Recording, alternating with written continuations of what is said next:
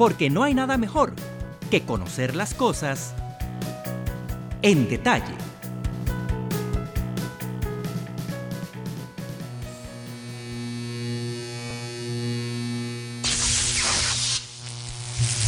Se fue la luz.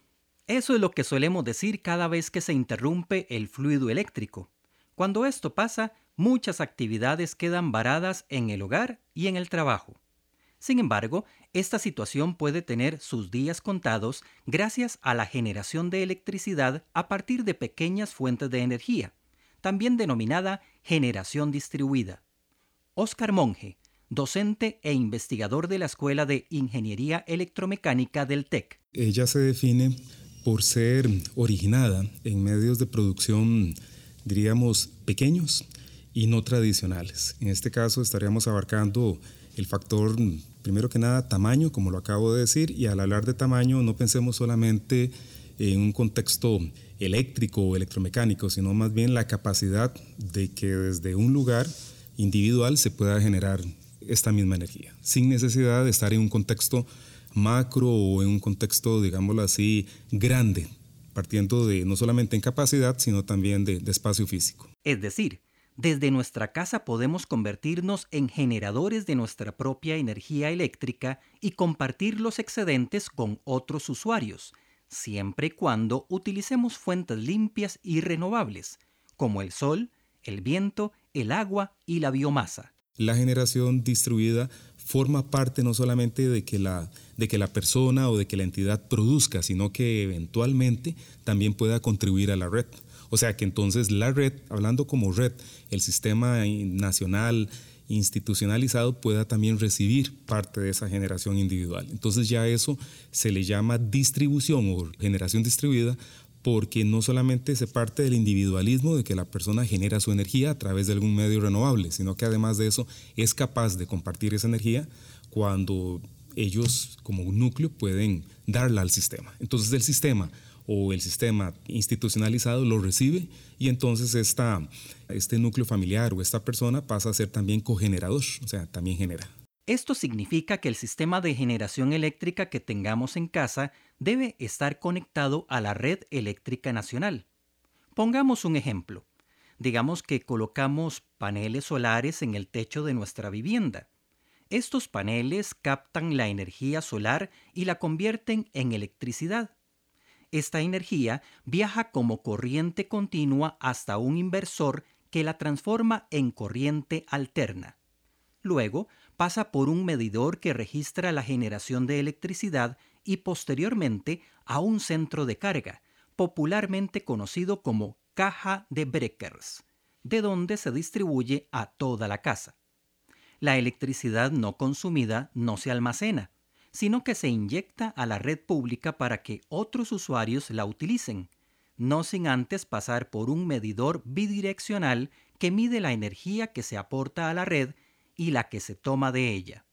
Las empresas distribuidoras nos reconocerán hasta el 49% de la electricidad que generemos para aprovecharla en días nublados o en horas de la noche pagando un precio más bajo.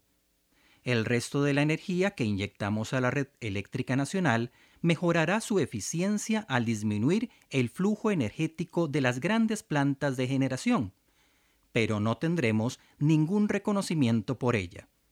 Por eso, lo ideal es que el mayor consumo de electricidad lo hagamos mientras hay luz solar para consumir nuestra propia energía. Aparte del alivio económico que significa disponer de electricidad gratis, la generación distribuida reporta otras ventajas. Conserva el ambiente al utilizar fuentes de energía renovables. Además, se hace menos necesaria la construcción de grandes proyectos generadores que pueden afectar el paisaje y la vida silvestre descongestiona los sistemas de transporte de energía porque la electricidad ya no tiene que viajar muchos kilómetros desde grandes proyectos generadores, sino que es producida localmente. Ayuda al suministro de energía en periodos de gran demanda o cuando baja el nivel de las represas que alimentan las plantas hidroeléctricas. Pero más allá de estas ventajas, Oscar Monge destaca un cambio de paradigma que empodera a las personas. Se le da un empoderamiento a la persona que es dueña o propietaria y cuando llamo empoderamiento es porque simple y sencillamente se le da ese apropio a nivel de concepto de energía. Esa persona, ese núcleo familiar o esa organización se llega a personificar en el mismo concepto base de quién origina la energía. Eso no ocurre en lo que son los sistemas convencionales, en donde el abonado, la abonada, es pues de un usuario más. Yo creo que usted y yo, don Fernando, lo vivimos siempre cuando estemos en el contexto ciudad. Sin embargo, si ya ese ser humano, cuando yo llamo que tiene un apropio, es porque tiene ya una relación directa con, con ver, digámoslo así, transformada la energía. Y eso generalmente también causa un cambio, digámoslo así, social.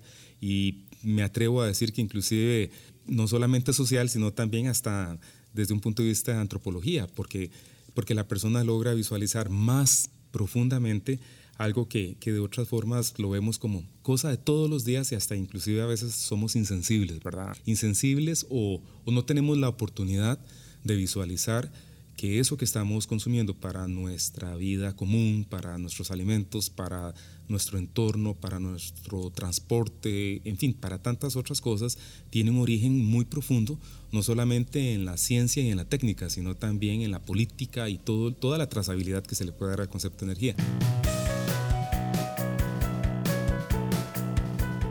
El calentamiento global provocado por la emisión de gases de efecto invernadero está obligando al mundo a voltear sus ojos a fuentes de energía limpias y renovables, pero también a formas descentralizadas de producción eléctrica, como la generación distribuida.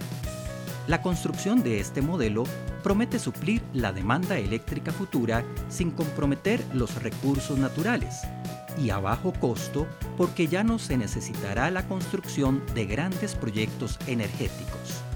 Si le interesa ser parte de este sistema en Costa Rica, puede consultar el Reglamento de Generación Distribuida para Autoconsumo con Fuentes Renovables del Ministerio de Ambiente y Energía y a la empresa distribuidora de energía de su localidad.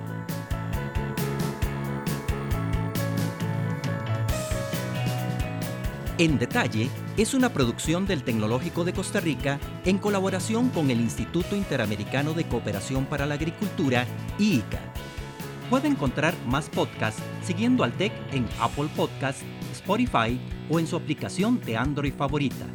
También nos puede encontrar en tech.ac.cr.